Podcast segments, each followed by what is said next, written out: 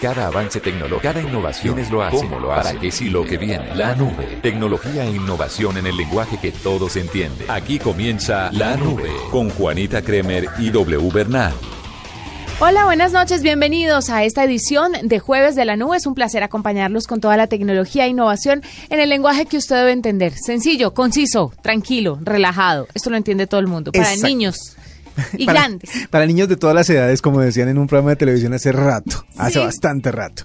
Un saludo para todos ustedes con la felicidad y la emoción que se vivió el día de hoy. Aquí estamos también acompañándolos para continuar con lo que ha sucedido en temas que les interesan siempre a las 9.30 de la noche. Sí, señor, le quiero hablar de algo no tan agradable, sobre todo para las marcas W, pero es para que nuestros oyentes se den cuenta de qué es lo que está pasando en el mundo.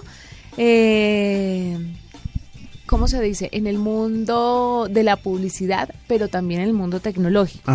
Y es que la mala publicidad puede hacer estragos con una marca y por eso no una ni dos, sino 250 marcas se retiraron de Google y de YouTube. Sí, señora. Ese se tema retiraron. Es fuerte, fuerte. Pero aquí quiero que me explique una cosa. Ya le vamos a contar a los, a los oyentes el desarrollo de la noticia. Resulta que se retiraron estas marcas porque los patrocinios que tenían o las publicidades que tenían a través del buscador y de la plataforma de videos que pertenece a Google se estaban asociando con videos eh, de odio, eh, de, terroristas, de ISIS, de, bueno, de, más que todo terroristas. Y todo esto después de lo que pasó en Londres ayer, pues obviamente ha tocado unas fibras muy sensibles.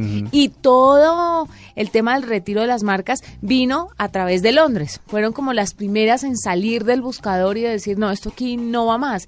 Pero ¿cómo llega a asociarse la marca con videos? De esta índole, con videos terroristas. lo que, pasa, lo que ellos explicaron en algún punto es que obviamente eh, hay dos procesos que son un poquito automáticos gracias a los algoritmos que ellos manejan. Y es que eh, hay una, hay, las marcas invertían una cantidad de dinero por una cantidad de impresiones dentro de las plataformas eh, en mención. y eso se distribuía dentro del tiempo o en la dependiendo de la popularidad de los videos. Eso lo hace un algoritmo. Y lo otro, la otra parte que es medio automática, es que cuando usted está navegando en una de las plataformas, sea por el buscador de Google o sea por el buscador de videos de YouTube, usted empieza a dejar una huella. Huella que tiene que ver con sus gustos, con sus inclinaciones, etcétera, etcétera. En esa huella, obviamente los algoritmos empiezan a asociar cuáles son las el impacto que puede causar en usted la publicidad. Por poner un ejemplo, si usted en estos días está buscando celulares, fotos de celulares o lo que sea en en Google. En, Google. Y también está buscando videos de tutoriales o de cosas sobre celulares en YouTube. Pues entonces los algoritmos empiezan a, mostrarle a usted publicidad que hayan comprado esas marcas de celulares. Pero si un día usted estaba viendo que viendo las noticias, por ejemplo, del atentado y empezó a buscar los videos y las fotos que muchas veces se publican sin ningún filtro, sin ninguna sin ningún tipo de censura, pues obviamente eh, simplemente se unió el momento de la búsqueda del, video con, el, momento del algoritmo del anuncio se publicó al lado. O sea, lo que está pasando o lo que pasó con determinadas marcas fue que, por ejemplo, cuando usted abre un video en Google, en, en YouTube, por ejemplo, le sale antes un video promocional que usted puede saltar. Exactamente. Usted puede saltar el video y el promocional y de una ir al contenido que anda buscando. Ese video promocional estaba metido dentro de un video, por ejemplo, de ataques terroristas. Es, es justamente eso. Se une, como es un contenido que ya está preestablecido, que va a aparecer en ciertos espacios dependiendo de los gustos de la persona que está navegando. Entonces, en el momento en el que se encuentra un video que tiene una cantidad de views bastante alta versus los gustos de la persona que está navegando, simplemente lo pone automáticamente. Usted ve que hay videos que no tienen ninguna publicidad. Tiene que ver justamente con eso, porque no, no tienen mucho alcance, no se acercan a mucha gente. Videos que tienen tres reproducciones, 10 reproducciones, 50 reproducciones. Entonces, en esos no va a haber publicidad. Pero si usted va a ver el video, no sé, el de Luis Fonsi, que por estos días es la canción más buscada, eh, el video más buscado en YouTube, pues obviamente lo primero que le va a aparecer es publicidad y seguramente también le van a aparecer banners de publicidad, los chiquitos, los que aparecen en la parte de, inferior de la pantalla, durante el video. Durante el video, pero hay que hacerle una claridad a las personas. Yo sé que para muchos es una obviedad, pero para otros no tanto. Y es que esto lo hace, como W lo empezó a contar desde el principio, un algoritmo, no es una persona que esté metiendo manualmente la publicidad a cada video que hay en YouTube, por ejemplo, o a cada anuncio o búsqueda que usted realice a través de Google. Pues mire, los bancos HSBC, Lloyds, Audi, L'Oreal, McDonald's, ATT, eh, Verizon, todas estas marcas, Toyota, Tesco, mejor dicho, hay 250 marcas, como le digo, que han sacado su publicidad de estos dos grandes tecnológicos porque dicen que no quieren que los asocien con temas de odio, eh, temas homofóbicos, temas terroristas. Entonces está siendo muy delicado. Y justamente, coincidencialmente, el director de Google en Europa se refirió a esta controversia durante la semana de publicidad en Londres. Habló del tema, trató de minimizar un poco el asunto, dijo que era más un asunto de mala publicidad, que ellos asumían pues las consecuencias, pero que tampoco es que lo haya visto mucha gente. Entonces que no se preocupen, pero Time, el diario, fue el que, el que primero se dio cuenta y dijo, mire, esto está pasando con la publicidad y esto no debería relacionarse con las marcas. Eso tiene mucho para trabajar de parte de los ingenieros de Google. Primero, eh, está bien que tienen que respetar la libertad que ellos mismos han entregado en sus plataformas, la libertad de buscar lo que uno quiere, de ver lo que uno quiere, de encontrar ese tipo de contenidos eh, y las eh, formas de filtrarlos también tienen que ver con las preferencias que tienen los usuarios dentro de esas redes. Pero los ingenieros deben buscar la manera de que cuando cierto contenido se publique, la publicidad no continúe el camino normal y que se deje manejar por los algoritmos actuales. Ellos ya están comprometidos en eso. Obviamente después de la noticia y después de ese retiro tan, tan grande de marcas muy importantes de sus eh, cuentas, pues lo que han hecho es dedicarse a trabajar en el tema y proponen una solución dentro de poco tiempo para que esto ya se vuelva un poco más más mejor manejado de alguna forma. Como le digo y siempre le he dicho, a esto le faltan reservores. Pues por supuesto hay mucho que afinar en temas tecnológicos y sobre todo en temas tan sensibles como es la asociación de marcas a videos terroristas o a mensajes de odio. Eh, todas estas cosas pues obviamente no las percibe un robot y ahí sí la mano humana. humana es vital para que no ocurran este tipo de cosas. Igual el director de Google en Europa dijo pues que más allá de la pérdida económica porque retiraron sus anuncios estas marcas, es el tema de confianza que se pierde en Google, es que el golpe de verdad de confianza y reputación es bastante grave, más allá de la plata, la plata lo de menos, eso lo recuperan luego pero la reputación, la fidelidad de la gente, mm, no sé. Es el tema, es el mismo tema que pasa, que pasó con las marcas. Las marcas sintieron un golpe al darse cuenta de que había personas que los estaban asociando con esos videos gracias a que la publicidad aparecía ahí. Lo que le pasó a Google es lo mismo. Las marcas al retirarse le hacen un daño muy grande a la marca Google como tal a la confianza que la gente deposita en esa marca, sobre todo en la parte, en la parte comercial. Por eso es que es una bolita que gira muy rápido actualmente, no es como antes, ahora gira demasiado rápido y se, se encuentran problemas demasiado rápido, esos problemas crecen muy gran, muy fuertemente y las soluciones también tienen que presentarse igual de rápido. Pues con esta noticia abrimos la nube de hoy. Ya regresamos con un invitado aquí en la nube.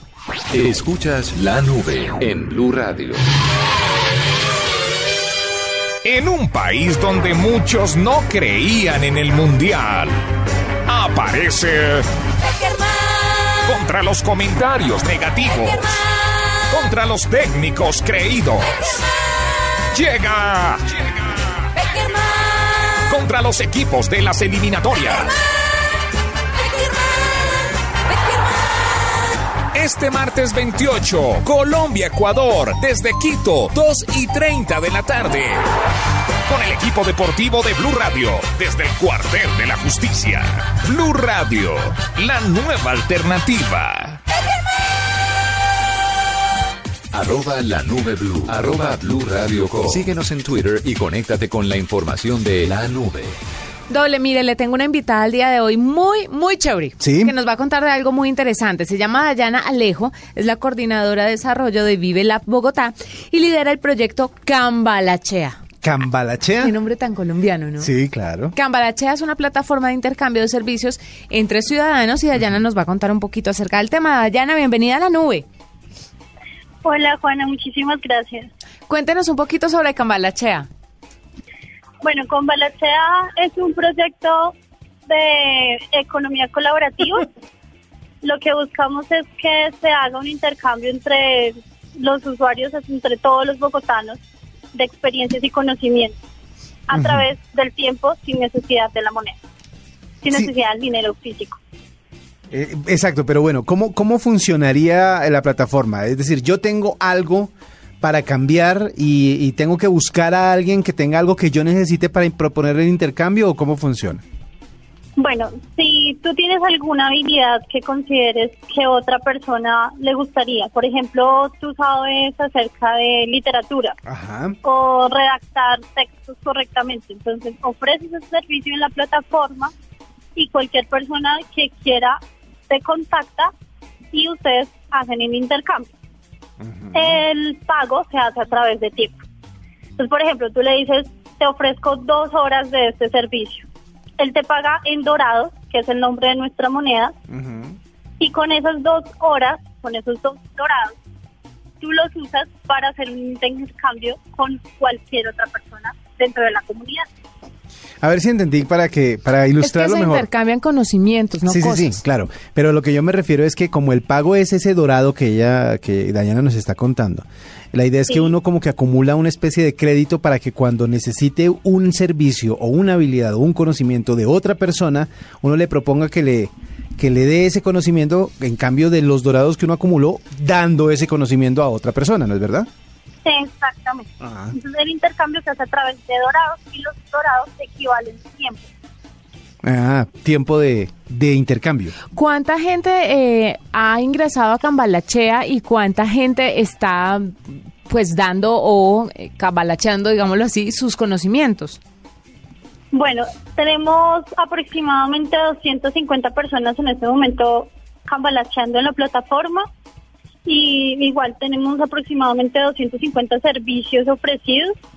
Eh, la plataforma se lanzó ayer eh, de, un, de un evento que hicimos del Vive la Bogotá y pues ha tenido gran éxito y gran acogida hasta el momento. ¿Cuáles son los conocimientos que más están buscando o que más están ofreciendo hasta ahora?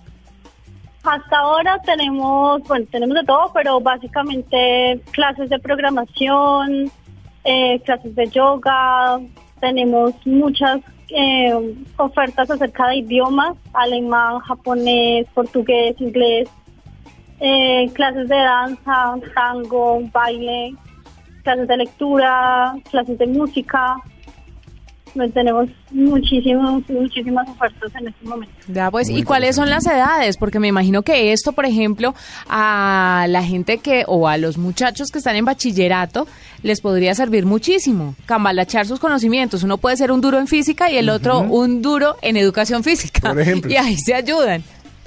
Sí, exactamente, esa es la intención. En este momento la plataforma, bueno, esta la, la hicimos bajo un convenio que tenemos con la Alta Consejería Distrital de TIC eh, funciona para personas mayores de 18 años. ¿Por qué? Porque es intercambio persona a persona. Entonces, eh, pues digamos, por, la protección hacia, hacia estas personas, eh, el intercambio se hace entre adultos. Sí. Entonces, por eso está mayor de 18 años. Pero, eh, pues esperamos tener una versión para que la puedan utilizar muchachos de colegio. que todavía está, este es nuestro primer piloto, pero esperamos seguir sacando actualizaciones de la plataforma. ¿Cómo accedo yo a la plataforma en este momento, por ejemplo? En este momento, cambalachea.com o www.cambalachea.com.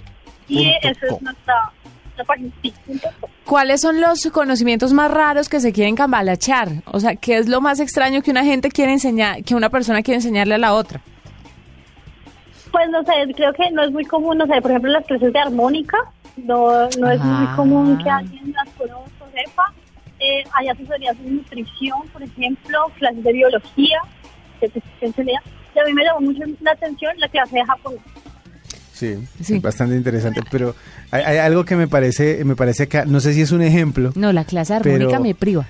Pero me pareció curioso, no sé si es un ejemplo, pero si es, o si es real, pero dice, Camila Abogada recibió una hora de cuentería de Juan y Juan Cuentero obtuvo una asesoría en Derecho Penal de Camila. O sea, eso es como una ¿Sabe un intercambio que puede ser. Intercambiar yo clases de mecanografía, aprovechar el único curso que le hice caso a mi mamá y terminé y me gradué con honores. Y créanme que le he visto mecanografiar y lo hace muy bien. Sí, y la gente es chusógrafa. O sea, la mecanografía clásica nadie la maneja. Nadie la maneja, es verdad.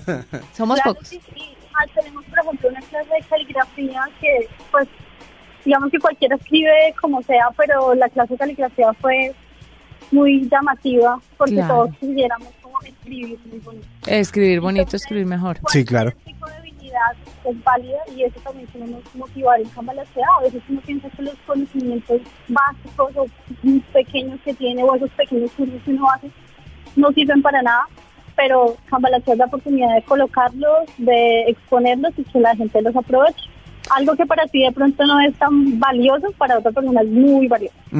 Estaba pensando en cómo accede uno al, al tipo de, de, conocimiento o de intercambio que necesita. Es decir, ustedes les ponen tags a ciertos temas para que la gente llegue rápido a los que ofrecen el cambio. Sí, tenemos dos formas de filtro en este momento. Una es por tags.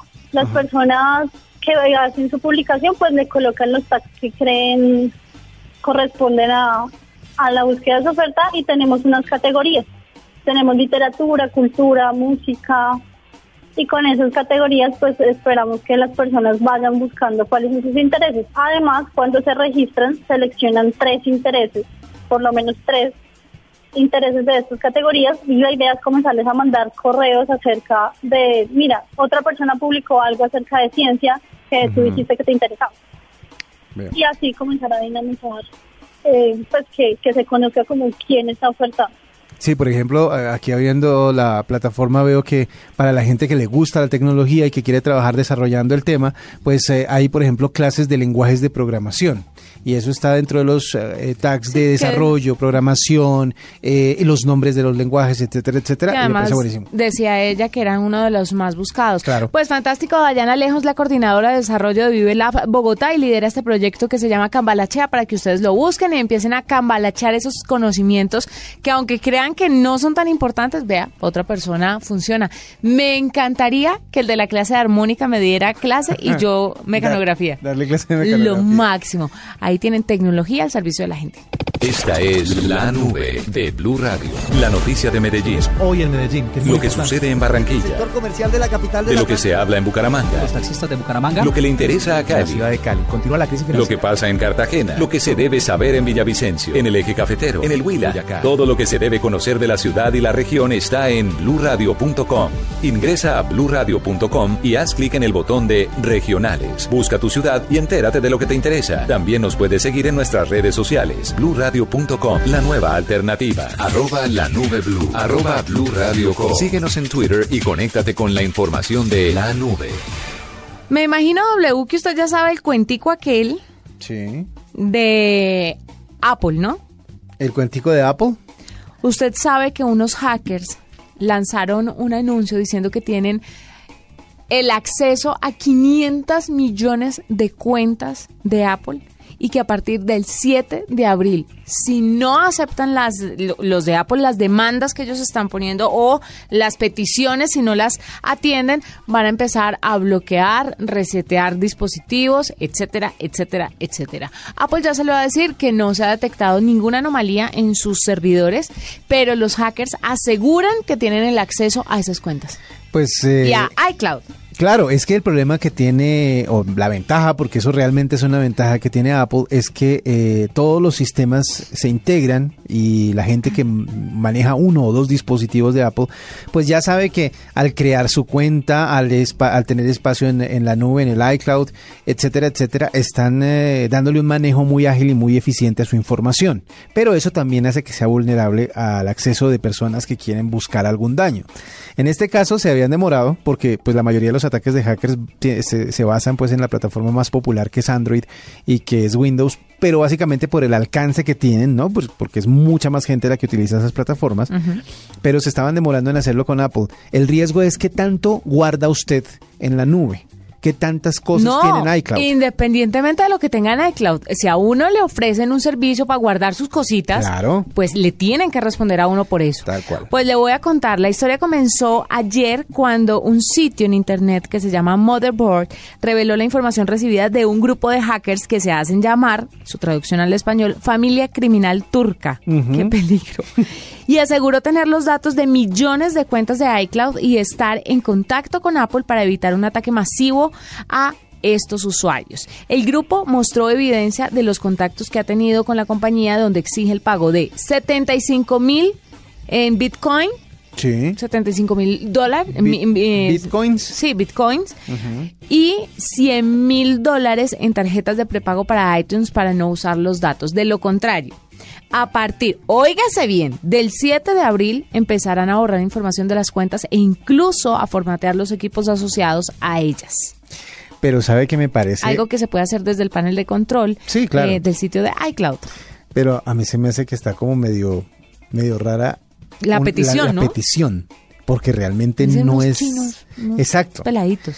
Pero pueden ser unos peladitos que de, de, alguna manera encontraron el acceso. Claro. ¿Cierto? O sea, el peligro está latente. No, estamos diciendo que no lo vayan no, no, a hacer. No, no, no, Obviamente no estamos dudando de la noticia. Estamos, diciendo que si fuéramos nosotros pediríamos más de mentira. Seguramente sí. Lo que pasa es que para un gigante como Apple, pues eh, esos términos son más bien sencillos. lo que está en juego también es el tema de la marca, de la seguridad, de la tranquilidad que tiene la gente. ¿Usted sabe qué pasa donde esto de verdad sucede? Cierto? Usted sabe la de demandas que le entra a Apple porque de verdad a usted le están ofreciendo un servicio donde se dice que va a guardar sus cositas, que le formateen todo y usted pierda absolutamente todo. Por eso le digo que las demandas me parecen curiosas porque las lo que las consecuencias que puede tener Apple en el momento de que eso sea real y que, y que se empiecen a, a, suceder esas amenazas, eh, son mucho más caras que eso. Son mucho, mucho más caras que lo que están pidiendo. Originalmente hablaban de 300 millones de cuentas, pero después indicaron que serían más de 500 millones de cuentas de iCloud que tendrían en su poder. Hasta ahora, pues Apple no ha confirmado la veracidad de la información, pero sí le dijo a los medios de comunicación, algunos especializados, que no han habido filtraciones en ninguno de los sistemas de Apple, incluyendo iCloud o Apple ID. También dicen que la supuesta lista de direcciones de correo y contraseñas parece haber sido obtenida de otros servicios de terceros comprometidos anteriormente. Entonces, puede que esté engañando, pero puede que sea cierto. Lo que es cierto es que el 7 de abril todo el mundo va a estar con ese celular en la mano temblando. Esperando a ver cuáles son los primeros en caer. Ahí le cuento. Vamos a ver, vea, le tengo otra noticia sobre la misma marca. Resulta que usted sabe que muchas veces cuando se patentan cosas uno empieza a ver como el futuro de otra manera, porque las patentes siempre están acercándose a ideas o a cosas que de pronto se van a producir en el futuro y se van a convertir en cosas del día a día en poco tiempo. Pues resulta que Apple está presentando una patente en la que usted puede convertir su iPhone, ¿sí? En parte de una computadora. Es decir, eh, en la parte donde está el touchpad, donde usted mueve el mouse, donde pone el, dedito, lo que se conoce o conocían mis papás como la almohadilla, Ahí en ese espacio, lo que se está tratando de hacer es ubicar un conector en donde usted pueda encajar perfectamente su celular, su iPhone. El tema es cuál, del modelo que sea compatible. Pero puede encajar su iPhone ahí y no solo convierte la pantalla táctil del teléfono en el nuevo trackpad, sino que integra toda la información que tiene en su teléfono dentro del computador. Es una unión física entre un MacBook y un iPhone. Para que, para que usted pueda tener información intercambiable entre los dos aparatos vía, vía física prácticamente. Le ha pasado que a veces usted eh, recibe, no sé, un audio de WhatsApp y por alguna razón lo quiere enviar por correo por el computador, es un enredo. ¿Cierto? En este caso lo único que tiene que hacer es ponerlo en el, en el, en el eh, espacio del computador e inmediatamente tiene acceso a él desde cualquier programa, un programa de edición, un programa de correo, un programa de lo que usted quiera dentro del, del MacBook. Esta patente ya está lista, ya se la entregaron a Apple y no es el primer intento que hay de este tema, de la simbiosis entre un dispositivo móvil y un computador, sea de escritorio o sea portátil. Algunas marcas también han querido poner eh, como espacios de integración de los teléfonos o de las tablets para que se conviertan en computadores fácilmente y pueda uno disfrutar de las ventajas de ambos eh, aparatos.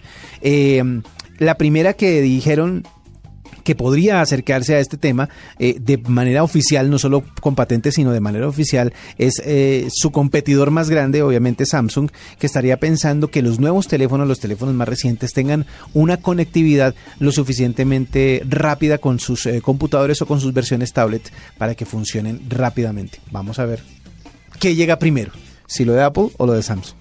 Samsung. Escuchas la nube en Blue Radio. Desde las 5 de la mañana. que se despierta esta hora. Néstor Morales. Más importante de Colombia. Felipe Zuleta. El dato es que por primera Paola Ochoa. La cifra de... Ricardo Ospina. los integrantes del equipo Y un completo equipo periodístico y de opinión. Habrá una cantidad. Estarán trabajando para llevarles la información. La desmovilización. La verdad. ha dicho el ministro. La noticia. El debate. Mañanas Blue. De lunes a viernes desde las 5 de la mañana. Por Blue Radio y bluradio.com.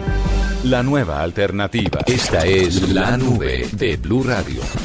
Doble Instagram pronto va a incorporar dos nuevas funciones muy importantes en su sistema operativo. Sí, En, ¿cuál es? en- en la app, digámoslo así. En Ajá. primer lugar, va a comenzar a difuminar las fotos que los usuarios denuncien porque les parecen ofensivas, aunque no violen sus normas y términos de uso. Además, va a Mm, implementar la verificación en dos pasos para todos los usuarios. La verificación en dos pasos se ha convertido en una característica de seguridad básica para las redes sociales y plataformas, incluyendo Twitter, Facebook, WhatsApp, Gmail, PlayStation, Xbox, entre muchísimas otras. Pues a partir de la siguiente actualización que se haga de Instagram, todos los usuarios podrán activar esta medida de seguridad para que la aplicación requiera un código único enviado al teléfono mediante un mensaje de texto cada vez que inicie sesión. Eso es importantísimo para que no le hackeen la cuenta o para que no se le meta a alguien que usted no quiere que se le meta. Muchas veces ustedes eh, les proponen una mejora en la seguridad de su red social o de su eh, o, de, o de su sistema operativo. Por ejemplo, a veces le proponen una mejora en la seguridad que incluye meter su número de teléfono Ingresar, o, ingresar. bueno, ingresar su número de teléfono, recibir códigos, etcétera, etcétera, y usted le dice que no. Tenga en cuenta que esto se hace justamente buscando la privacidad que sea respetada dentro de las redes sociales. Es mejor que lo hagan. Puede ser engorroso, puede ser cansón para muchos, pero es mejor hacerlo, eh, sobre todo si usted tiene atada eh, toda su vida social, porque mm, por lo general uno abre la mayoría de las redes con el mismo mail, con el mismo número, etcétera, etcétera, y después está usted penando porque le hackean la cuenta o porque alguien pudo acceder a alguna de ellas y se robó toda su información. Eso hay que, hay que verlo, hay que tener cuidado con eso. Pero además Instagram iba tarde porque es una de las redes sociales más importantes por estos días. Sí, sí, sí, así es. Y pues obviamente también están pensando en la seguridad de la gente. ¿Usted también vio o notó la, la nueva característica de WhatsApp? WhatsApp que en las últimas actualizaciones ha incluido cosas como los estados, que pues para mucha gente No funcionan, para otros no. Hay mucha gente que los está usando de todas formas. Pues resulta que ahora usted puede crear los grupos desde una pestañita que está ya puesta en la parte inferior derecha de la aplicación. Y ya puede acceder o crear los grupos más rápido que antes. ¿Esto por qué?